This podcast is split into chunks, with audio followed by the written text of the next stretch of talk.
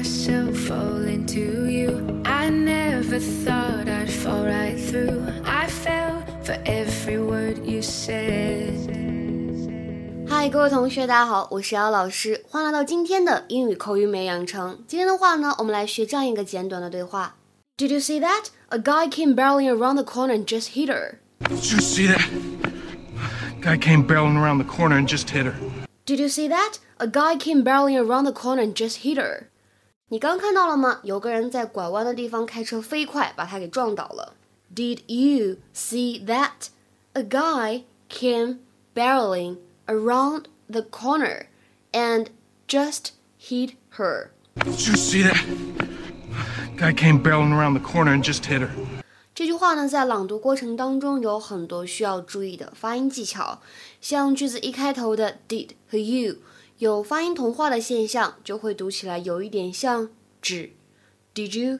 Did you see that?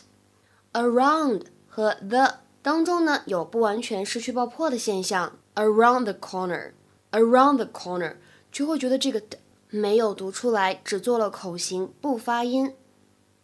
Just 和 heat 在这里的话呢，有一个不完全失去爆破的现象，就会觉得第一个单词 just 末尾的 t 没有读出来 ，just hit，just hit，而这个 hit 和 her 是最为复杂的一个，当中呢有击穿爆破的现象，然后呢在击穿爆破之后呢又有美音浊化，所以呢最后两个单词读起来就会变成 hitter，hitter，所以呢倒数三个词连起来 just hitter，just hitter。Did you see that?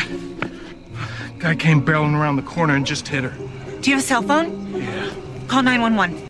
这里这个单词 barrel 是我们要学习的关键词。一般来说，barrel 用来表示一种容器，对吧？或者我们说单位。They drank a whole barrel of beer at the party. They drank a whole barrel of beer at the party. 他们呢在派对上面喝掉了一整桶的啤酒。所以这个 barrel 表示的是桶这样一个意思。那再比如说，oil prices fell to nine dollars a barrel。 Oil prices fall to nine dollars a barrel。油价呢跌到了九美元一桶。那其实，在今天的这样一个句子当中呢，很明显，barrel 并不当做是桶的意思。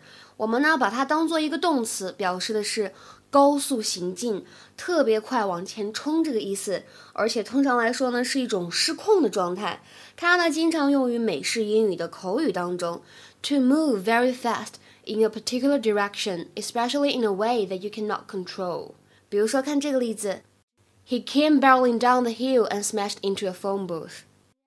He came barreling down the hill and smashed into a phone booth. 他从山上冲下来，狠狠地撞伤了电话亭。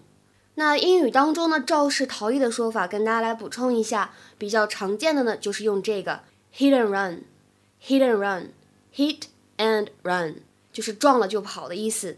比如说，可以把它当做是一个形容词，a hit and run accident，a hit and run accident，一场肇事逃逸的交通事故。那再比如说呢，可以把它当做名词来使用。A boy was killed this morning in a hit and run outside his school. A boy was killed this morning in a hit and run outside his school. 一个男孩今天早晨呢，在校门口命丧于一场肇事逃逸的事故当中。今天的话呢，请同学们来尝试翻译一下下面这个句子，并留言在文章的留言区。The car was barreling down the street at a crazy speed. 什么意思呢？欢迎各位同学的积极探讨。OK，今天的节目呢，我们就先讲到这里了，下期节目再会，拜拜。